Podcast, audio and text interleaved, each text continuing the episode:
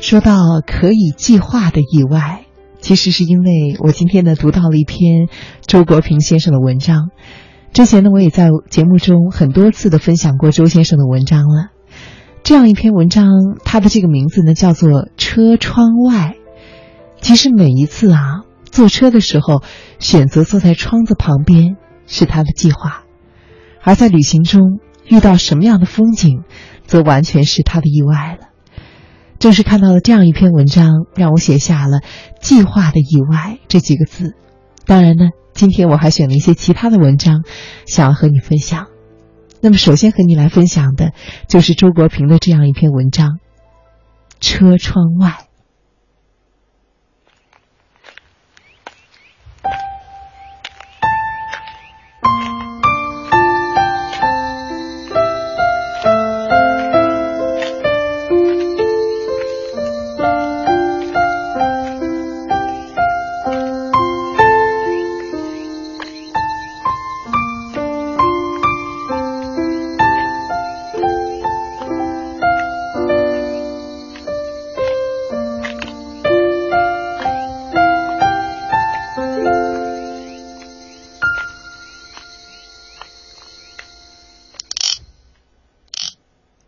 小时候喜欢乘车，尤其是火车，占据一个靠窗的位子，扒在窗户旁边看窗外的风景。这个爱好至今未变。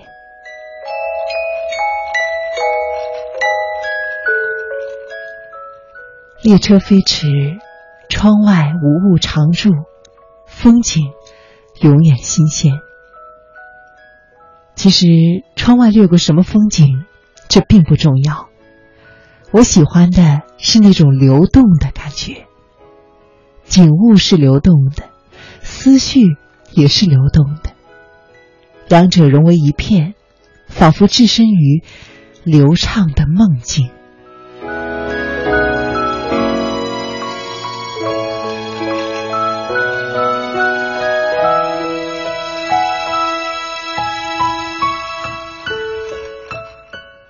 当我望着窗外掠过的景物出神的时候，我的心灵的窗户也洞开了。许多好像已经遗忘的往事，得而复失的感受，无暇顾及的思想，这个时候都不照自来，如同是窗外的景物一样，在心灵的窗户面前不停的掠过。于是我发现，平时。我忙于种种所谓必要的工作，使得我的心灵的窗户有太多的时间是关闭着的。我的心灵的世界里还有太多的风景没有被鉴赏，而此刻，这些平时遭到忽略的心灵的风景，却在打开了的窗户面前，源源不断的闪现了。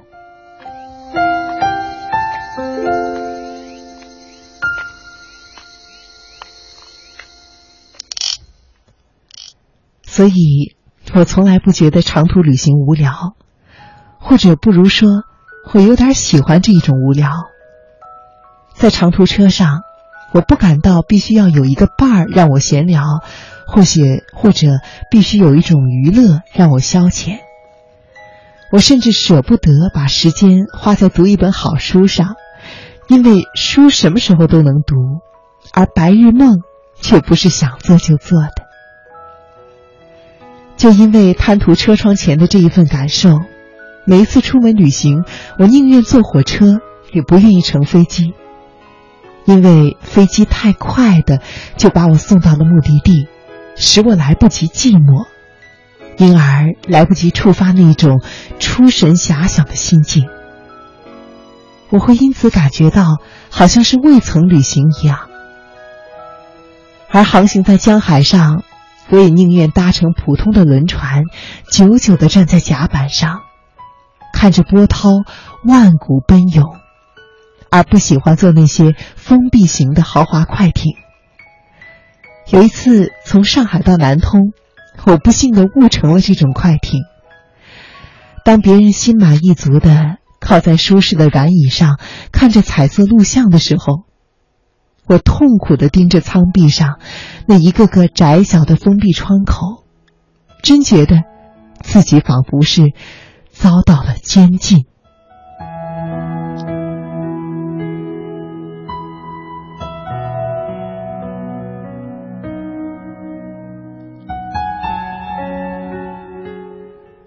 我明白，这些呢仅仅是我的个人品性，或许还是过了时的。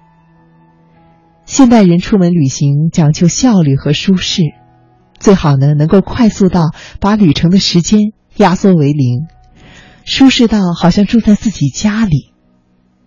可是令我不解的是，既然如此，又何必要出门旅行呢？如果把人生比作长途旅行，那么现代人搭乘的这辆列车就好像是由工作车厢和娱乐车厢组成的。他们的惯常生活方式，就是在工作车厢里拼命的干活和挣钱，然后呢，又在娱乐车厢里拼命的享受和把钱花掉。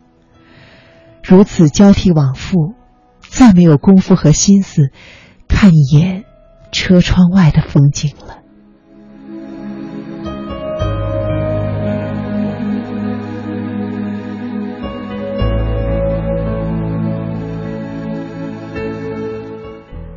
我想，光阴蹉跎，世界喧嚣，我自己要警惕，在人生旅途上保持一份童趣和闲心是不容易的。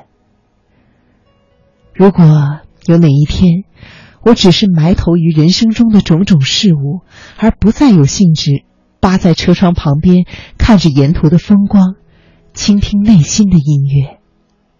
那个时候，我可能就真正的老了、俗了，而那样，我便是辜负了人生这一趟美好的旅行。